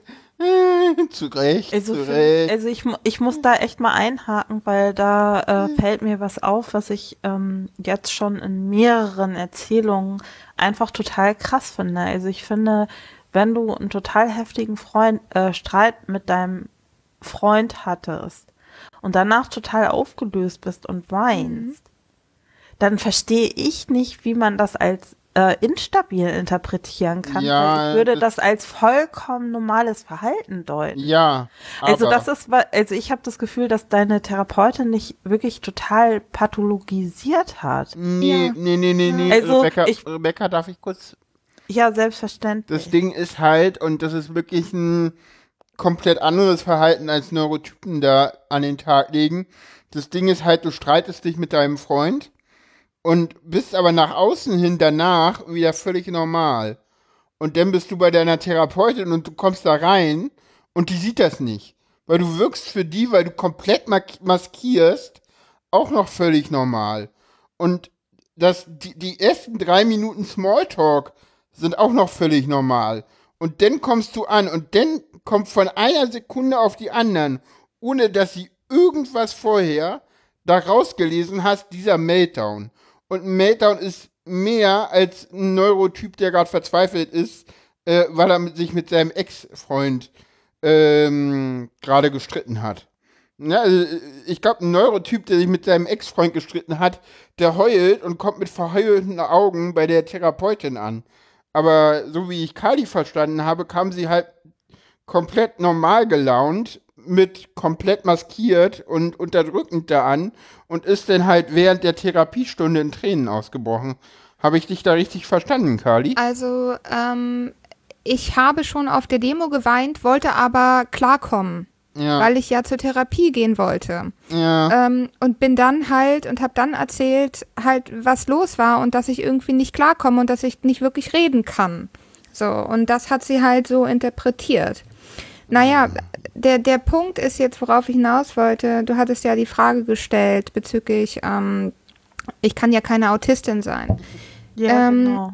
Der Punkt ist, dieser Ex-Freund ähm, war sehr toxisch und ich habe es nicht bemerkt. Äh, nein, tatsächlich nee. würde ich, also ich möchte nicht mit irgendwelchen Diagnosen jetzt äh, um mich werfen, weil das ist ja, ne, das ist, möchte ich irgendwie ich weiß, eigentlich was nicht. Du meinst. Mhm. Genau. Ähm, der Punkt ist, er war jemand, er war sehr, sehr impulsiv. Er hat sich verabschiedet, ist nach fünf Minuten wiedergekommen. Er hat ähm, mich sehr provoziert, er hat mich auch fertig gemacht ähm, und trotzdem habe ich in ihm einen lieben Menschen gesehen. Und da kommen wir wieder auf dieses Thema, was ich vorhin äh, äh, angesprochen hatte. Es gibt einen Unterschied zwischen Verständnis und Einverstandensein. Hm. Der Punkt ist, dass ich in, meiner, in meinem Leben sehr oft sehr viel eingesteckt habe und sehr viel gesehen habe was ähm, mir eine Geduld gegeben hat, also eine zu große, weil ich dachte, wenn ich jemanden verstehe, dann ist, dann ist ja, dann ist es ja okay und dann möchte ich für denjenigen da sein, denn ich wollte ja auch immer nur verstanden werden. Also da ist so ein Priming entstanden, was im Endeffekt ungesund war. Und ähm, irgendwann habe ich auch gemerkt, dieser Mensch ist ungesund für mich und ich muss damit nicht einverstanden sein, was er tut. Ähm, und der Punkt war, dass er natürlich, ähm, ich war ja ganz offen auch, dass ich diese Borderline-Diagnose bekommen habe, denn warum verstecken? Ich will ja auch darüber reden. Ich mhm. war, ich bin ein sehr ehrlicher Mensch, was das angeht bin dann auch zu so einer Selbsthilfegruppe gegangen, wo am Ende ich die ganze Gruppe geleitet habe. Das war ganz kurios. ähm, ja, logisch, ne? Die einzige ja. Einzelperson, die logisch denken kann und nicht diese Krankheit hat, leitet diese Gruppe, damit sich alle ja. anderen austauschen können. Mhm. Also eigentlich logisch, ne? Genau, so war das. Und ähm, der Punkt ist, dass er dass ich ihm dann gesagt, also dass er sich an dieser Borderline-Diagnose so rangeheftet hat, dass er mir ständig, also dass er dieses Gaslighting mit mir probiert hat. Also dieses, oh. schau dir doch diese Symptome an und du bist Borderlinerin etc. Oh, pp. Das war ganz, ganz schrecklich. Am Ende war es halt auch vorbei und am Ende meinte ich aber auch zu ihm, hier, ich mache eine Asperger, also ich mache eine Autismusdiagnose. Ich, ich, bin, ich bin Autistin. Ich wusste es von, von, von Sekunde eins als ich wusste, dass mein Bruder Autist ist. Ich wusste okay. es einfach. Das war das mir. Das war lange also, noch vor der Falschdiagnose Borderline. Äh, nee, das war danach. Das war, so. ähm, genau. Und dann habe ich ihm halt erzählt, du, ähm, ich werde diese Diagnose machen. Und dann hat er mich mit Links ähm, bombardiert, dass doch ähm, dass doch Borderliner so gut manipulieren können und ich deswegen sicherlich eine Diagnose, Autismusdiagnose bekomme, weil ich so gut bin darin zu manipulieren, ja, weil das ja mm. typisch Borderline ist, dass ich diese Diagnose bekommen werde. So. Oh. Und das ist Ach. richtig, richtig übel geworden und ähm, das ist natürlich auch ein Trigger gewesen bezüglich dessen, ich werde nicht erkannt. Ich möchte doch einfach nur gesehen werden als ja. der Mensch, der ich bin. Und ich möchte nicht, dass man mich, dass man mich dafür äh, fertig macht oder irgendwie mich entwertet. Denn ich bin kein Mensch, der entwertet werden darf. Punkt. Ja. So. Und er Darf meinte halt. kein Mensch. Kein natürlich Mensch. nicht. Und er ähm, hat sozusagen seine, ich nenne es jetzt Störung, auf mich projiziert und hat mir auch gesagt, du kannst keine Autistin sein, du kannst mir in die Augen schauen, ähm, du, kannst, du kannst gut reden, du kannst dich mit Menschen unterhalten, ähm, du trinkst mal ein Bier, du, also diese ganzen typischen Sachen und äh, ich muss dazu sagen, er war, er ist Erzieher. Ähm, und oh ja. nein. Genau. Weißt du, ähm, was, Ding, weißt ja. du, weißt du, was, für, weißt du, was für mich die schlimmsten Leute sind, denen ich begegne? Ernsthaft? Hm. Leute, die so irgendwie der Meinung sind, sie wissen, was Autismus ist und sich nichts erklären lassen. Und dann Ja. nach drei, vier Mal, ich hatte so, ich hatte, ich hatte so dem, früher, äh, ist, ist, ist gar nicht so lange her, ich will es jetzt nicht konkretisieren, hatte ich einen Betreuer, der meinte so, ja, ich weiß, was Autismus ist, ich habe mal mit autistischen Kindern, wahrscheinlich sogar frühkindlichen Autisten äh, in der Schule gearbeitet. Der war halt, der war halt komplett überfordert von mir und der war auch komplett äh, überfordert davon, äh, dass ich so selbstständig war. Das, oder, oder, und der war auch komplett, äh, der, der, der wusste auch gar nicht, wie er mir helfen soll und so. Das war total strange. Ja, es ist, es ist, also ich muss auch ganz ehrlich sagen, ich brauchte tatsächlich bestimmt ein Jahr, um das zu verarbeiten, was er da mit mir gemacht hat. Ähm, weil das wirklich aus, also Auswirkungen hatte natürlich auf mich, auch wenn ich wusste, ähm, ich, ich stehe zu mir und ich habe einen starken Kern. Es macht trotzdem was mit einem, weil ich habe diesen Menschen, ich habe seinen schönen Kern doch gesehen. Und ich wollte einfach nur, ja, ich wollte gesehen werden. Ich wollte, dass man ähm, äh, das, was ich sage, wenigstens ernst nimmt und für voll nimmt und nicht auf mich irgendwas projiziert. Und da, das war tatsächlich die Beziehung, wo ich gelernt habe, Verständnis zu haben bedeutet nicht, dass man es aushalten muss. So, ich kann ganz viel Verständnis haben, aber ich muss es nicht aushalten und ich darf sagen Tschüss. Ja. So. Wie, wie ist es denn dann zur Diagnose gekommen? Interessiert mich jetzt nochmal. Ja, das ähm, war tatsächlich mein Bruder, ähm, wurde diagnostiziert. Auch erst, ich, oh, wie alt war der? Er ist jetzt 23. Das heißt, mit 21 hat er die Diagnose bekommen. Tatsächlich auch äh, äh, insofern verspätet, als dass er schon vier Jahre vorher bei diesem Psychiater war und deswegen die Diagnose nicht bekommen hat, weil er Menschen in die Augen schaut. Äh, ja. Genau. Und dann hat er die Diagnose bekommen und dann, als er die Diagnose bekommen hat, ist bei mir wie so ein Licht aufgegangen, Hm. habe mich ähm, informiert, gerade über äh, Autismus und Frauen. Und auch wenn es natürlich ganz viele ähm, Berichte gibt von, also ganz viele individuelle Berichte gibt von, von Frauen, wie sie ihren, wie sie sich selber erleben und ähm, äh, wie ihre Persönlichkeit ist und nicht alles gepasst hat, wusste ich, ich bin es. Denn viele Dinge haben gepasst und es war wie so ein, ja, ja, ich weiß es. Und dann ähm, bin ich halt äh, zweimal, ich habe mich zweimal diagnostizieren lassen Okay. ähm, um wirklich 100, also das war auch für meine Mutter sehr wichtig, das ist ja für sie dann auch, also für sie war das auch eine krasse Zeit, ne? Ähm, Ein Kind ist Autist und vielleicht die andere auch, so, ne? Und ähm, habe mich dann zweimal diagnostizieren lassen und beides Mal wurde mir schon beim ersten Termin eigentlich so gesagt, ja, ja, das bist du. Und, und bei der ersten Diagnose, ich hab, also beim ersten Mal, ich habe geheult. Es war wie, als wäre alles, also ja, ich bin da. Ich durfte, also ich wurde wie neu, also wie wiedergeboren oder wie. Fühlt sich wie nach Hause kommen an, oder? Ja, ja, voll. Es war wunder, wunderschön. Das, Und ja, ja, das ist, das ist, das ist also, seitdem geht's mir auch, seitdem geht's mir besser. Seitdem durfte ich mich entwickeln, weil ich habe mein ganzes Leben lang mich durchanalysiert. Ne? Es ist wie so eine Formel, die ich für mich aufgestellt habe und es gab immer gewisse Xe, also gewisse Variablen, also noch Variablen in der ganzen Formel, die manche Dinge nicht erklärt haben. Ja, und ja. auf einmal wurden sie erklärt und ich durfte sie füllen mit Konstanten. Gott war ich happy. ja. Das war toll. Großartig. Hm. Ja. Kann ich nachvollziehen. Also bei mir war es denn, denn so, als ich, also Autismus war die erste Sache, wo ich dann auf einmal dachte so, ja, ja, jetzt, jetzt weiß ich alles und dann hat es noch mal drei Jahre gedauert und dann wusste ich so, ja, nee, äh, das war nur zum Teil alles. Äh, äh, ja, wir, wir haben auch noch rausgefunden, dass ich trans bin.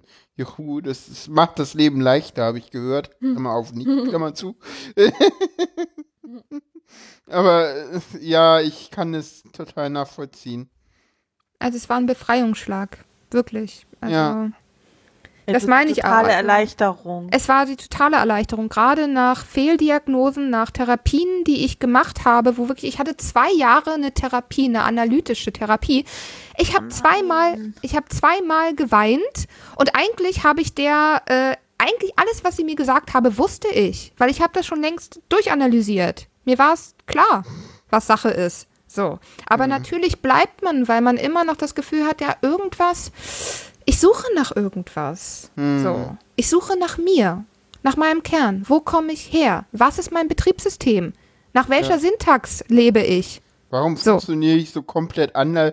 Wa wa warum können die Leute hier alle Sachen, die ich irgendwie nicht schaffe? Also wa warum gelingen denen Dinge, die, die ich nicht kann? Also das Oder, oder, oder halt bei mir ganz oft, warum gelingen, warum leide ich oder habe danach, äh, bin ich danach total ausgepowert, wenn ich mich maskiere oder wenn ich halt so bin wie die anderen und denke am Ende, scheiße, ich bin nicht authentisch. Warum fühlen sich die anderen authentisch? Ich fühle mich nicht authentisch. Ja, ja, ich kann halt dieses, dieses Maskieren nicht. Dazu bin Ja. ich zu doll im Spektrum drin, als dass ich. Also Das ja, ich kann kommt. vielleicht auch maskieren, aber aber ich weiß das immer nicht. Das ist es. Ich bin da noch sehr stark am, am, am überlegen. So, das ist so, so, das ist auch alles so. Das ist alles sehr, sehr spannend. So, also weil Also, ich halt, Kari, Ja. ja. ich habe das Gefühl, du bist sehr wütend. Also in manchen Momenten, dass dich das wirklich auch wirklich wütend macht und dass das aber bei dir so eine Kraft ist, ähm, die dafür sorgen wird, dass sich für Autisten und für Autisten oder AutistInnen, um alle Geschlechter mit einzubeziehen, ähm, dass du da was verändern willst. Das wäre schon Kommt das schön, ungefähr hin? Ist Ja. das auch der Grund, warum du Psychologie studierst? Ja. Äh, Psycholo also würde ich nicht als Hauptgrund äh, nennen, weil ich mir wurde schon mit zwölf Jahren gesagt, ich soll Psychologie studieren. Ich wäre eine hervorragende Therapeutin. Ähm, also es wurde mir schon relativ früh gesagt und ich habe mich, also alles, was äh, Verhaltensanalyse und sowas, ist halt irgendwie mein Steckenpferd. Also es- das würde ich schon als Spezialinteresse ansehen, vor allem weil ich einfach auch sehr, sehr sensibel bin und dadurch einfach, ähm, ich sag jetzt mal, rationales so, das folgt auf das und das ist so und emotional, also die emotionale Seite ganz gut miteinander ähm, verknüpfen kann.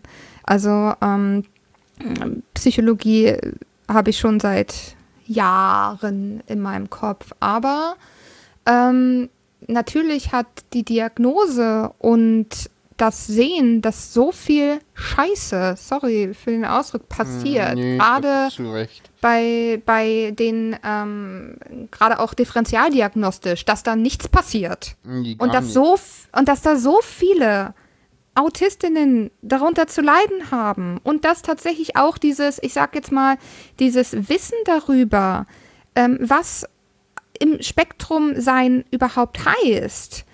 Einfach, also, Das ist halt, das ist halt also, also weder die Diagnostik ist vernünftig irgendwo da, ne? Also ich erinnere mich immer noch wundervoll an diesen einen Satz von dem, von diesem einem komischen Psychiater, den ich mal hatte in einem äh, großen Berliner Krankenhaus, ich sage besser nicht den Namen, der irgendwie meinte, ja, die Leute, die hier der Meinung sind, sie kommen mit einer Diagnose rein, gehen mit einer anderen. Ich war scheinbar die erste Person, bei der das nicht stimmte, weil ich kam mit Verdacht auf Autismus rein und ging und habe dann danach meine Au- Autismusdiagnose bekommen. Klammer auf, ohne Testung, weil äh, das war zu eindeutig. ich, hab, ich wurde tatsächlich, ich habe diese große Testung nie gemacht, weil ich habe dann irgendwann mal meine Psychiaterin gefragt und die meinte so, ja, nee, das haben wir nicht gemacht, das war alles so super eindeutig, dass das atypischer Autismus ist. Äh, das ist so tief drin im Spektrum, das müssten wir nicht mehr testen. so. Ähm, ich habe noch eine Frage an euch beide.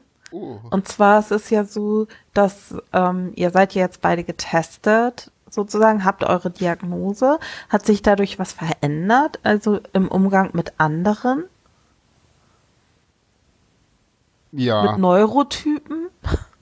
Ja, bei mir ganz, ganz viel, weil weil ich halt erstmal mich auch mit dem Thema beschäftigt habe, dann auch gemerkt habe, was bei mir halt tatsächlich anders ist und auch gemerkt habe, was halt, ja, also ich, also mittlerweile sage ich halt zum Beispiel, also ich oute mich relativ schnell als Autistin und sag dann halt, ey, sorry, ich bin Autistin, ich kann dir gerade nicht in die Augen gucken, äh, nimm mir das bitte nicht übel oder äh, hey, sorry, äh, es ist hier gerade laut, können wir mal draußen weiterreden oder hey, sorry, hier ist gerade laut, äh, ich äh, kann mich nicht so gut konzentrieren, nimm es mir nicht übel oder oder oder.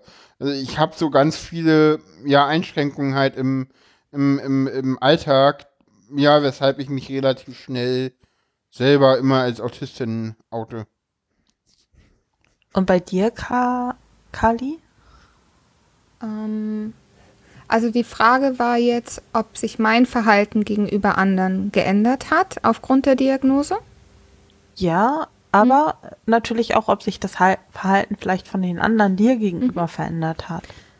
Also ähm, ich würde sie insofern, also ob mein Verhalten sich gegenüber anderen verändert hat, mh, hm, also es hat sich ja insofern verändert, als dass ich mehr zu mir gefunden habe. Und egal, was man durchmacht, wenn man sich selber mehr findet, hat das natürlich Auswirkungen auf die Umwelt. Das würde ich, das würde ich bejahen. Ähm, an sich, dass ich manchmal total ein bisschen gaga wirke, so, oder ähm, fünf Minuten einen Monolog halte und ähnliches, das war immer so und das ist auch immer so. Äh, natürlich habe ich, als ich die Diagnose bekommen habe, das anderen auch erzählt, aber die meisten engen Menschen dachten so, ja, okay. Und? Also es hat, es hat sich, also weil ich glaube, da ist meine ein, also ich habe da vielleicht nicht so die Einschränkung oder ich habe halt auch immer, ähm, also bei mir war mein Verrücktsein entweder man kam damit nicht klar, dann war es okay für mich, oder man kam damit klar und dann war es auch okay. Dann fand ich es cool. So. Ähm, also ich habe da nicht so, also ich, also, also ich sag schon, dass ich Autistin bin, aber es ändert nichts. So, ich glaube, ich habe halt auch einen ganz, ganz tollen Freundeskreis, wo einfach alles passt und die auch alle ein bisschen gaga sind. Das heißt, pff, ist nicht so Thema. Ähm, was ich aber weiß, ähm, dass es Auswirkungen hat, ich sage jetzt mal im ähm, Berufsumfeld, also als ich noch meine Ausbildung gemacht habe, weil ähm, also da war es schon interessant für sie zu wissen, dass ich Autistin bin. Ähm, ich glaube, weil ich einfach, ich bin jemand, der redet halt frei heraus. So. Ja. Also ich kann, also ich kann mich auch bedecken, wenn ich denke, es muss jetzt nicht sein. Aber ich bin einfach so, wie ich bin. So. Und dass ich dann einen Praktikumsplatz nicht bekommen habe, weil die meinten, ich sei irgendwie ähm, äh, nicht typisch für eine Hospitantin, die sich zurückhält, ja, hm, okay. Dann möchte ich da auch kein Praktikum haben. So, also ich sehe da jetzt nicht so, also ich bin niemand, der sich irgendwie und also also das ist aber was was sich auf jeden Fall gezeigt hat, ist ähm, also meine Mutter hat das sehr geholfen zu wissen, dass ich Autistin bin ähm, und dass ihr Sohn Autist Autist ist und ähm, es hat ihr geholfen, mich besser zu verstehen oder uns besser zu verstehen und vielleicht auch sich selber besser zu verstehen. Also es hat ja immer nur, also es hat ja nicht nur Auswirkungen darauf, okay, jemand ist Autist und auf den gucke ich jetzt, sondern auch auf sich selber. So, und ähm, da hat es schon geholfen, weil ich glaube, für meine Mutter war es sehr lange sehr verzweifelnd zu sehen, scheiße, ich habe zwei unfassbar, also ich habe zwei unfassbar tolle Kinder, die klug sind, die viel können und warum klappt das nicht so? Ne? Oder warum gibt es da Probleme? Und das nicht darauf zurückzuführen ist auf ähm, irgendwie, äh, die hat irgendeine Störung oder ähm, die hat irgend, also sie, sie ist man hat vielleicht eine Depression oder da jemand ist faul oder sonst was, weil man ja, also meine Mutter würde eigentlich nicht so denken, aber wenn man verzweifelt ist, denkt man gerne mal in einer Extrem, ganz kurz wenn es auch nur kurz ist, ne? Weil man einfach Schiss hat. Man will, dass es den Kindern gut geht. Und ihr hat es auf jeden Fall sehr geholfen, glaube ich.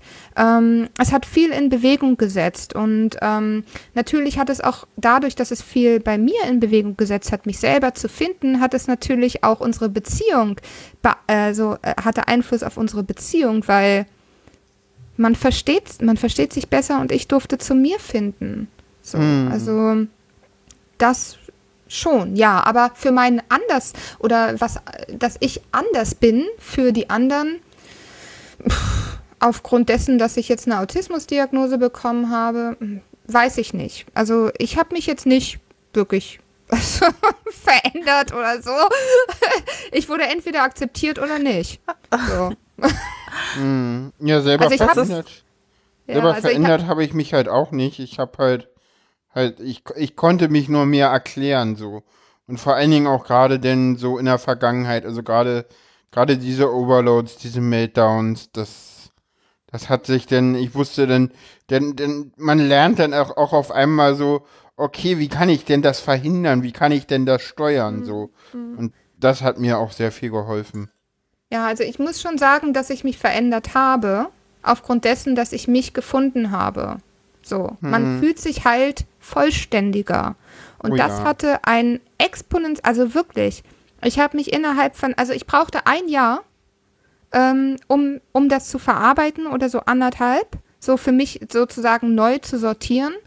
Und ich war, also ich habe mich schon in den letzten drei Jahren geändert und zwar wieder zu mir selber. Ich war wieder ich.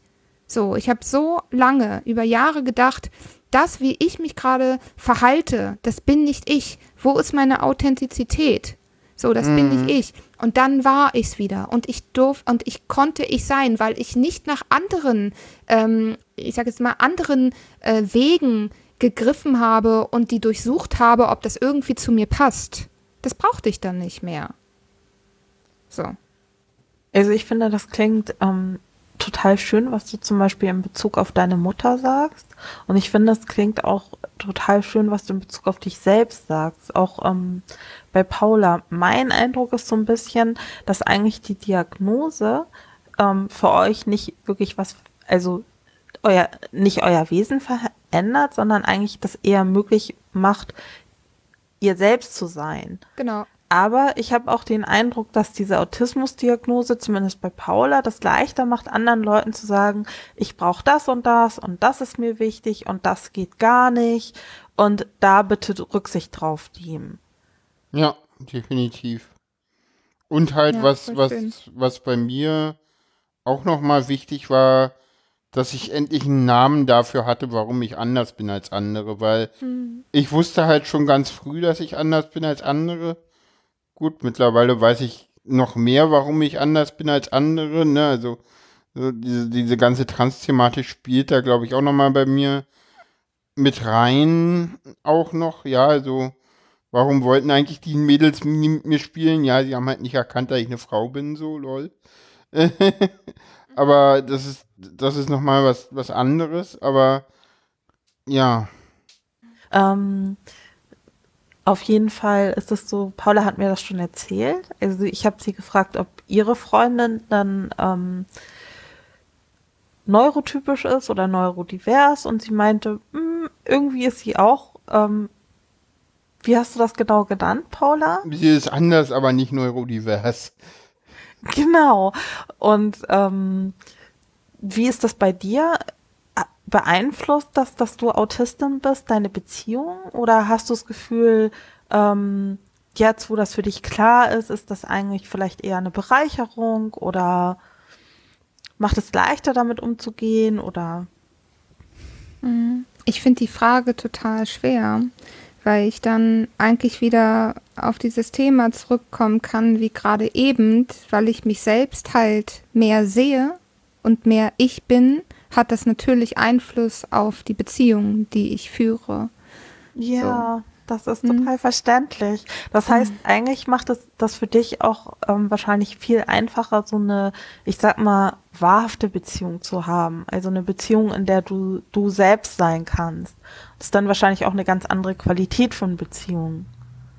Das auf jeden Fall. Ja, ich kann, ähm, also ich habe immer probiert, dem Menschen nichts vorzugaukeln und ich zu sein, aber das konnte ich ja gar. Also ich habe mein Bestes gegeben, aber wenn man sich selber nicht nicht ähm, äh, äh, einschätzen kann oder ähm, ständig auf der Suche irgendwo in drinne ist, dann kann man ja demjenigen nicht das geben, was man ist und man findet auch Menschen, die nicht zu einem passen. Ne? Das ist ja immer so ein, ja. so ein Puzzle-Ding.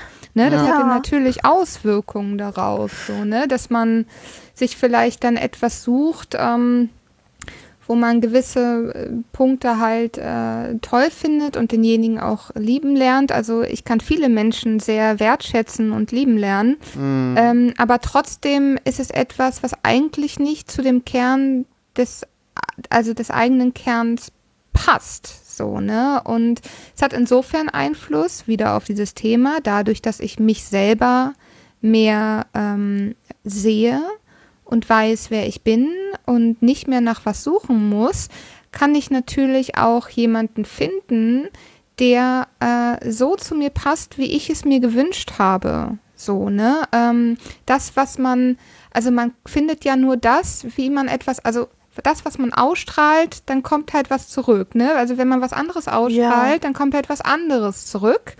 So, ne? Und das hat auf jeden Fall Einfluss darauf. Aber ich wüsste ganz genau, ich müsste jetzt meinem Freund nicht äh, erklären, ich bin äh, Autistin und deswegen ist das so und so. Ich könnte auch einfach sagen, ja, das ist so und so. Und ich würde kein, äh, keine Wertung bekommen, was ganz oft leider in meinen anderen Beziehungen nicht der Fall war, weil ich habe damals, also ich habe immer, war ich ein sehr, sehr ehrlicher Mensch, sehr, sehr ehrlich, auch wenn es weh tat. Ne? Also ich habe nie aufgrund dessen, dass ich jemanden, äh, also dass ich Angst hatte, jemanden zu verlieren, die Unwahrheit gesagt oder war nicht ich selber. Also soweit ich das konnte. Das war nie der Fall. Aber diesmal habe ich halt dadurch, dass ich mich selber gesünder fühle natürlich auch die Möglichkeit, jemanden zu finden, der mir mehr, also Gesundheit, also wo es halt eine gesündere Beziehung ist. Ne? Also, ja. Oh, das ist irgendwie, ich finde das so spannend. Ich könnte dir echt super zuhören. Ähm, ich glaube, also ich freue mich auch total, dass du so offen bist. Also ja, ich finde das total erstaunlich, dass du ähm, uns da so viel teilen lässt.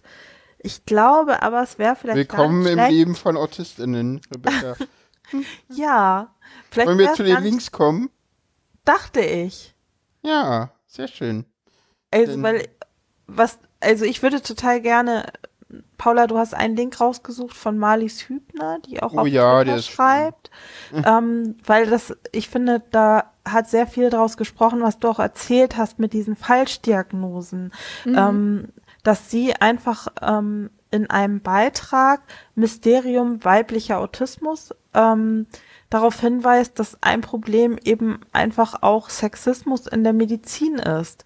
Dass sozusagen der weibliche Körper immer abweichend zum männlichen äh, funktioniert, ähm, dass deswegen das auch teilweise für Frauen einfach so sch schwierig ist, dann auch eine passende Diagnose zu bekommen. Und ich glaube, das ist fast in den meisten Links, die du rausgesucht hast, Paula, dass ähm, Frauen damit einfach zu kämpfen haben, dass sie so durchrutschen und ja. erst ganz spät die Diagnose bekommen.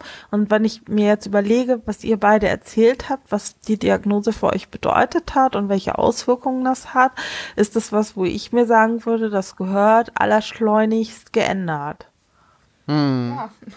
Auf alle Fälle. Ich finde ja auch äh, sehr spannend das Interview auf Ellas Blog, was Ella mit äh, äh Lisa geführt hat, äh, die im, in, im Kern sagt, autistische Frauen kompensieren so gut, dass sie kaum auffahren. Auf Dauer macht das krank.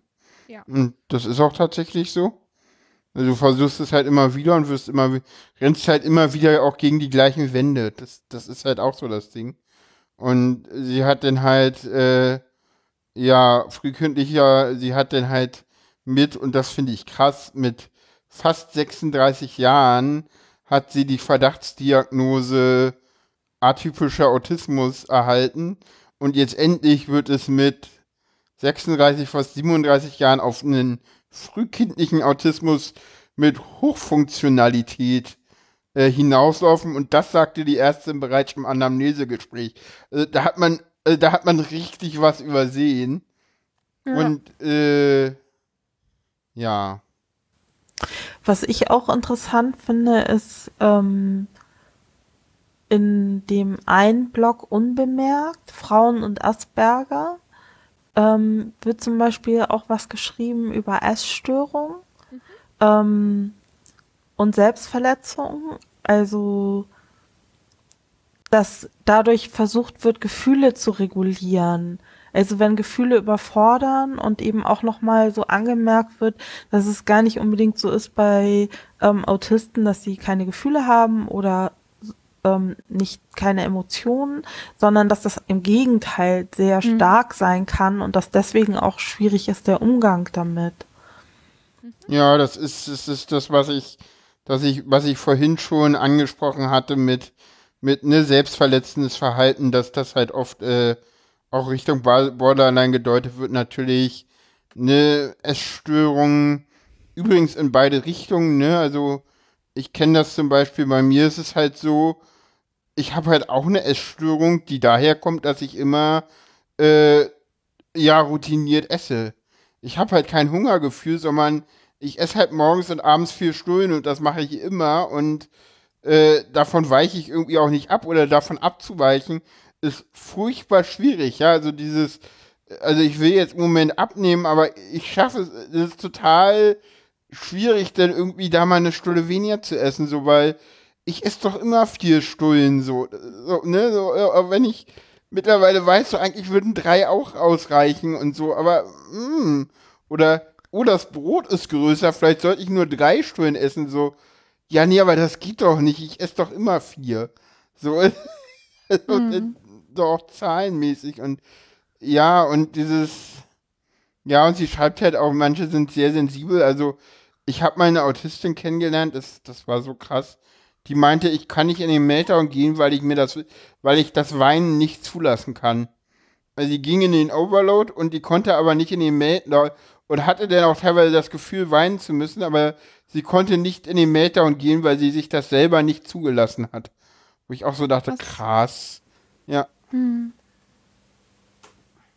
Das ist echt heftig, was ähm, ich finde den Link gerade leider nicht, aber in einem Link, den du hattest, war auch noch mal so aufgeworfen, dass teilweise Autisten ähm, Interessen haben, die eher mit männlichen ähm, Eigenschaften in Verbindung gebracht werden, wie so Spezialinteressen, sich total äh, logisch zu sein, äh, gut mit Zahlen umgehen zu können. Hm. Ähm, was was denkt ihr dazu? Denkt ihr, dass einem dann als Autistin auch manchmal so eine Weiblichkeit abgesprochen wird oder man da auch falsch einsortiert wird, weil man da Begabungen hat, die jetzt nicht so klischeemäßig weiblich sind? Hatte ich jetzt bei mir selber nicht die Erfahrung, aber mir wurde auch nie in der Erziehung oder sonst was dargelegt, ähm, ich solle doch jetzt so sein oder so sein. Also mhm. was jetzt irgendwie männlich oder weiblich äh, akzentuiert ist. Ja, ich hatte einen, äh, einen Link rausgenommen, äh, weil die Webseite insgesamt eher schwierig war und ich den Text dann auch insgesamt nicht so gut fand. Vielleicht war es der Link. Nee, ich äh, glaube, glaube nicht. Okay. Eigentlich habe ich sonst keine, also ich habe die gerade umsortiert, aber.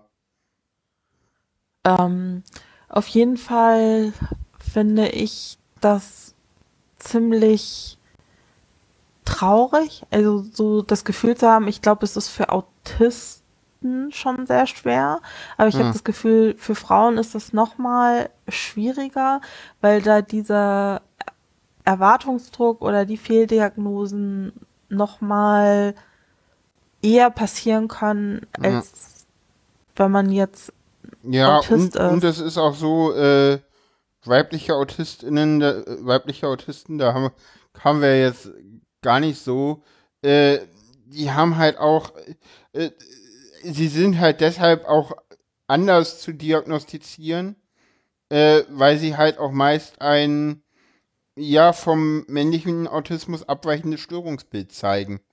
Ja, Mhm. um, um das jetzt mal so sehr äh, psychopathologisch auszudrücken. Entschuldigung dafür. Äh, und äh, deswegen ist es halt auch zum Beispiel so, also während Autisten häufig auffallen, ist es so, dass äh, weibliche Autisten gerne auch mal so vor sich hin träumen oder oder halt auch dadurch gar nicht auffallen, dass sie einfach mitarbeiten und auch gar nichts weiter machen, sich eigentlich auch nicht interessieren, während männliche Autisten dann doch irgendwie ja das nach draußen lassen müssen so und ja, das ja Ich habe tatsächlich noch eine Frage. Und zwar ist es so, Kali, kannst du dann im Studium ähm, Ausgleiche in Anspruch nehmen, Nachteilsausgleiche oder auch Unterstützung bekommen? Und bringt das was? Und konntest du da zum Beispiel Autistinnen auch Mut machen, dass sich das lohnt, sich dafür einzusetzen? Ähm, also es ist ja noch ganz, ich bin noch ganz am Anfang ähm, vom Studium. Das heißt, ich bin gerade noch dabei, meinen Nachteilsausgleich zu beantragen. Ich würde aber das wirklich jedem ans Herz legen, das zu tun, weil ihr dürft es. Ihr könnt es offiziell. Ich würde sogar behaupten, auch ohne Diagnose soll, wünschen sich bestimmt oder wollen bestimmt viele Studentinnen gerne eine, ein, einen Nachteilsausgleich haben oder eine Hilfe haben oder eine Assistenz haben. Ich glaube, bei dem, was heutzutage gefordert wird, ist das für, für viele total, also wäre was sehr Schönes, aber gerade wir, ähm, wir, wir können das und ähm, ich würde es jedem empfehlen, ob man jetzt die Möglichkeit hat, ähm, äh, längere Zeit in Anspruch zu nehmen oder ähm, tatsächlich so ein Problem bei mir, Multiple-Choice-Fragen, ne? Also keine, äh, dass sozusagen keine expliziten Fragen gestellt werden, sondern dass ich irgendwie auswählen darf und dann aber nicht genau weiß, okay, worauf äh, wollen Sie jetzt genau hin mit der Frage? So, das ist äh, für mich manchmal relativ schwierig. Gerade in der Statistik war das für mich äh, äh, sehr schwierig bei den letzten Aufgaben, weil da sehr viel Interpretationsspielraum war. ähm, genau. Lass und, mich raten, Neu- Neurotypen stellen Aufgaben und Autisten finden die Fehler in den Aufgaben. So ungefähr auch, ja. Ich habe einen Fehler, äh, also ich habe, ich, genau das, ja. Ich, ich, ich, ich erzähle ja immer die Anekdote, habe ich in diesem Podcast auch mal erzählt, ne? Ähm, Mehrmals. mehrmals? Habe ich, hab ich die, Ja. die habe ich schon mehrmals erzählt im Podcast? Okay, gut. Ja, Lass Aber erzähl's ruhig nochmal. also, also ja.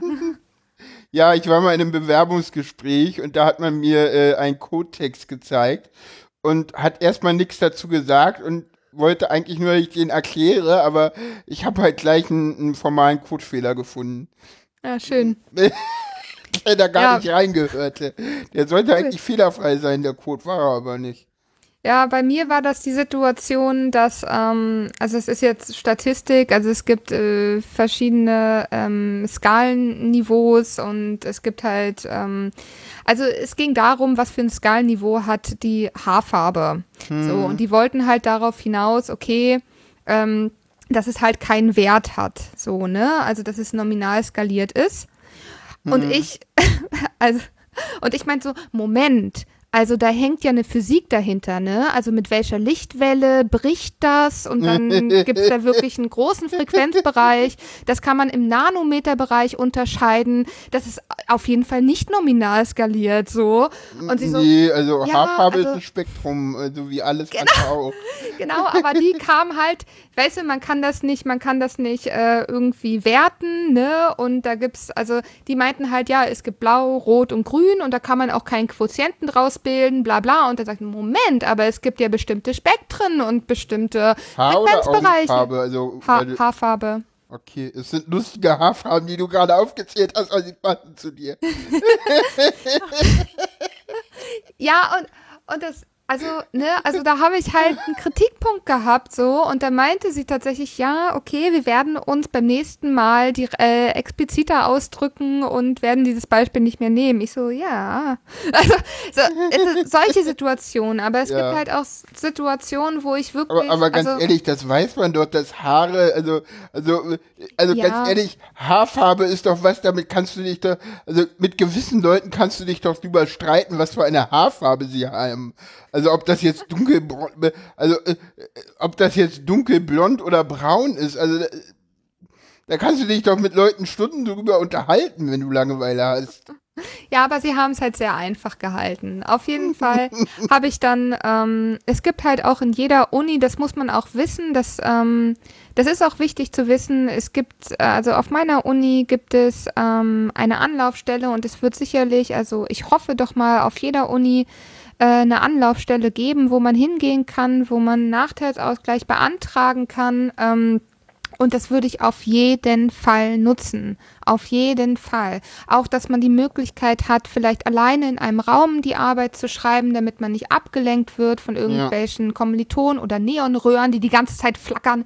Ähm, oder, also, das ist, das würde ich auf jeden Fall machen. Also, und dann auch, ähm, ich würde auch gerade auch, wenn man halt vielleicht auch schlechte Erfahrungen gemacht hat in der Schule oder so, dass, dass man trotzdem probiert, in der Uni zu gucken, wo kann ich Ansprechpartner finden oder vielleicht im Fachbereich nachfragen, hier, ich bin Autistin, ähm, wo kann ich mich hinwenden, ich würde gerne ähm, Dinge in Anspruch nehmen oder gibt es Stellen oder gibt es eine Gruppe oder etc. Ich würde mich da auf jeden Fall raustrauen, das auf jeden Fall.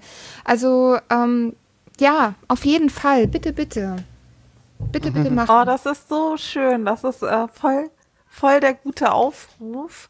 Ähm, ja, also ja. Das, das, Ding ist, das Ding ist, viel zu oft fühlen sich Menschen und auch Menschen im Spektrum allein gelassen.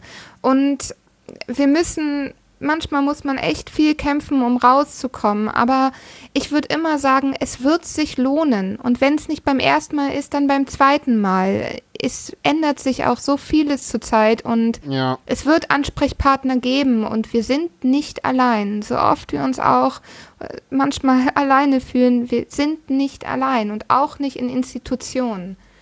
Hm. So.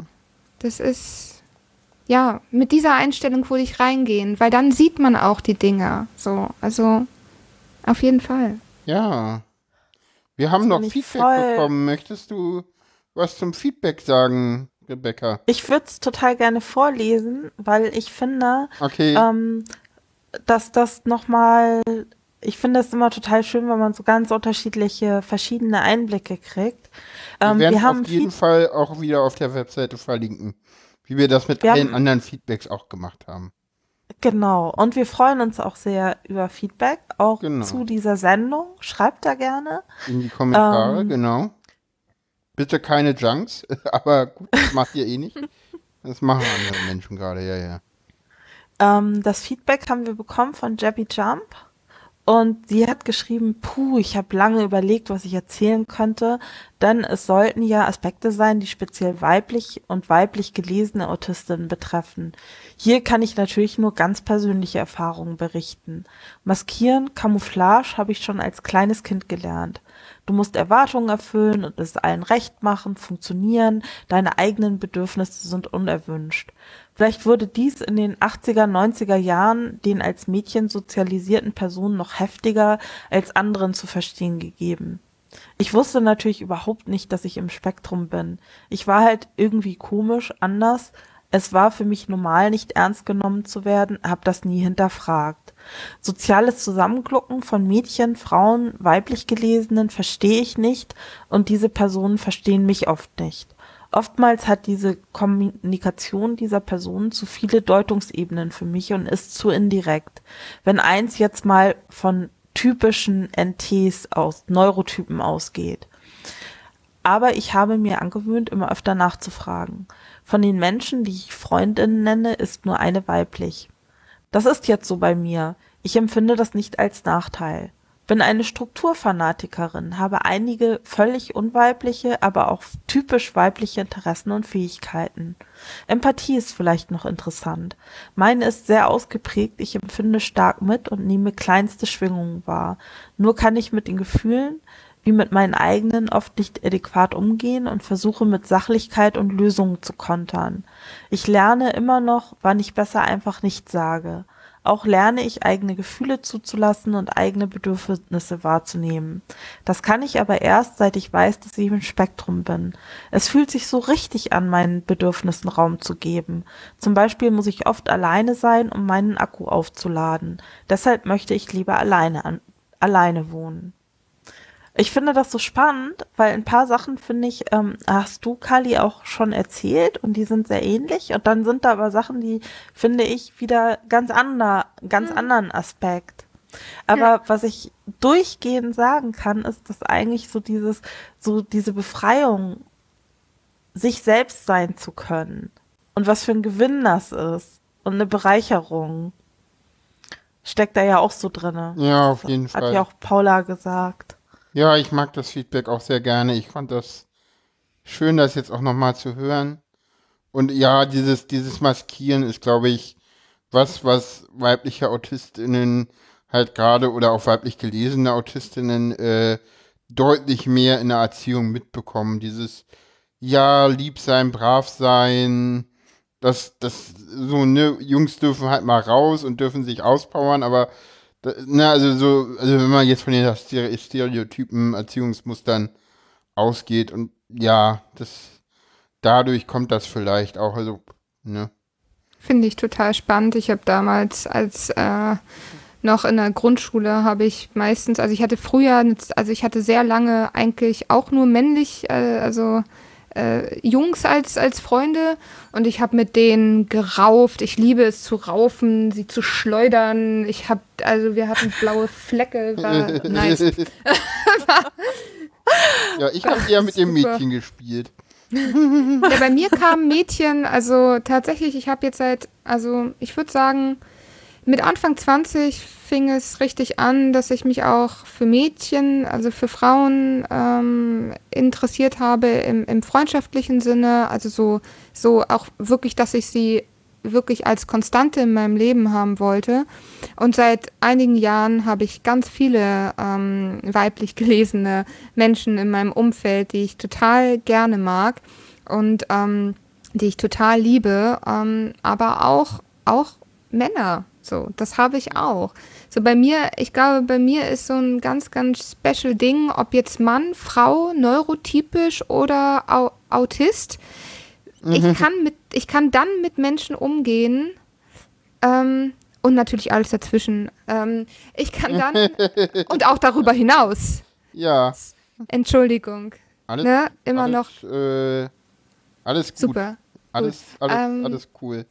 Wir haben die Definition von Männlichkeit und Weiblichkeit am Anfang gemacht. Und ich finde immer, also, ja, nicht binäre Personen muss man noch erwähnen. aber, aber halt Männlein und Weiblein ist ja mit gemeint. So, ich bin ja auch ein, ja. eine Frau. Ich bin ja da halt komplett mit gemeint. Was ich halt sagen wollte, ist, egal wie, was und wo und warum, womit ich nicht klarkommen kann, ist ähm, Unauthentizität. Unauthentizität. Ja. Wenn jemand authentisch ist, ja, wenn es eine Meinung ist, die ich nicht ab kann, dann war, war die Meinung wenigstens authentisch. Ich kam damit gut klar. ich mag Widersprüche nicht. So. Ja, und auch wenn, wenn Menschen Widersprüche zeigen, hat es auch, hat es auch einen Grund. Ne? Und man kann damit arbeiten und man kann hinterfragen und Menschen, wir können alle besser zu uns selbst finden, etc. Aber ich komme nicht mit äh, Unauthentizität klar wenn verborgen ja, wird. Ja, ja, und dann am Ende hat man die Konsequenz. Am Ende ist man angearscht, weil äh, man sich ständig, weil man irgendwie probieren wollte, sich auf den Menschen einzulassen oder auf denjenigen zuzugehen. Und das war das Falsche, weil derjenige nicht ehrlich war. So, ja. ah, siehst du, da werde ich auch wieder böse. ja, Ehrlichkeit finde ich ganz, Dinge ganz wichtig. Ja, voll. Und auch wenn sie wehtut. Und auch wenn sie wehtut. Wir sollten ja. alle lernen, stark genug zu sein, das zu verkraften. So. Ja, und, und, und, wenn ich irgendwie ein Ding äh, kritisiere, denn dann will ich dich nicht persönlich, ne, also, Genau. ne, aber Genau. mit, mittlerweile ist es so, ich sag dann den Leuten auch so, so, hier, äh, das da ist scheiße und wenn ich die Leute mich noch nicht so gut kennen, dann sage ich auch noch vorher noch mal zwei, drei Sachen dazu, wie ich Kritik äußere, weil ich kann das halt nicht filtern. Das ist, ist, ne, also ich kann noch nicht mal, wenn ich will, Kritik NT, äh, äußern. Das, das kriege ich halt nicht hin. Gerade Ah, wenn okay. ich selber auch emotional so ein bisschen bin gerade oder so. Dann weiß ich so, nee. Aber so. ich wollte, aber ich muss noch eine Sache möchte ich noch dazu Ja, sagen, nur sag. um, um ähm, dass nur weil ich äh, nicht Ach, Unauthentizität nicht mag, heißt es nicht, dass wenn ich merke, dass jemand unauthentisch ist, dass ich denjenigen dann gleich irgendwie ähm, abwerte oder sonst was. Auf gar keinen Fall. Mir geht's eher darum, ist derjenige oder also ich habe lieber Menschen in meinem Umfeld, die, ähm, die es für relevant halten, sich selber zu reflektieren und das Verhalten zu reflektieren und ähm, Auswirkungen zu reflektieren und darüber zu reden. Aber alle, wir wir Menschen sind nicht, also wir, wir sind niemals hundertprozentig authentisch. Aber Ja. solange es Folgen hat, auch auf Beziehungen, auf das eigene Leben und sonst was, finde ich es total schwierig. Und da habe ich irgendwann auf jeden Fall meine Grenze, die dann erreicht ist. So, ohne jetzt den Menschen als doof oder blöd oder sonst was darzustellen, ist dann einfach nicht etwas, was ich als gesund, äh, äh, äh, als gesund ansehe. So. So, Ja. sorry. Bo Punkt. Alles gut, alles gut. Also ich finde, was ich total an der Sendung mag, ich finde, es ist so ein starkes Plädoyer zur, dazu, sich selbst zu sein, authentisch zu sein, Ja. die Bedürfnisse zu äußern, die Bedürfnisse einzufordern, Ja, verrückt zu sein, wenn man das möchte. ja natürlich. Bitte Warum seid, nicht? seid verrückt und wenn jemand damit nicht klarkommt, scheiße, dann tut es Dann- mir mega, mega leid, aber das ist nicht dein Problem. Genau. Ist, ja, genau das. Eigentlich ein wunderschönes Schlusswort. Ja, würde ich auch so sehen. Ja, na denn. Ich würde aber noch sagen, Ach so. Ähm, schreibt uns in die Kommentare, wie ihr die Sendung fandet, wenn ihr noch was ergänzen wolltet. Seid bitte lieb zu uns und zu unserer Gästin. Wir freuen uns Genau. so. Wir wollen noch viele Gäste einladen und die sollen auch wiederkommen wollen. Genau. Hast du noch irgend, irgendwas, irgendein, irgendwas zu sagen? Irgendein, irgendein, schö, irgendein noch schöneres Schlusswort oder keine Ahnung, ich will dich nicht unter. Etwas wie, womit du enden möchtest, Kali. Ui. Ui. Beginnen. Oder etwas Neues beginnen. Ja. Ich glaube, das war schon ein schönes Schlusswort, ne? Ich sag, ich würde sagen, äh, wir, wir überfordern Kali jetzt nicht länger.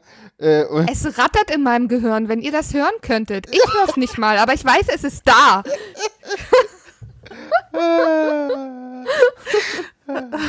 sehr schön. Es war schön, es war Ja, schön. ja, mir Ich glaube, Oh. ich glaube, ich glaube, in der, in, in der Stunde wüsste ich noch, es würden mir noch ganz viele Dinge einfallen, die ich hätte sagen können und hätte sagen wollen, aber nö, muss nicht sein. Ich glaube, ich das ist eine glaube, sehr dass du noch Sendung.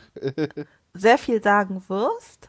Also ich bin da ganz davon überzeugt, dass wir noch von dir hören werden. Und ich freue mich da drauf. Genau. Ich mich auch. Und mir Ja. hat super viel Spaß gemacht mit euch. Ja, mir auch. Ja, und wir hoffen, liebe Hörerschaft, dass es euch auch Spaß gemacht hat. Tschüss. Tschüss. Tschüss.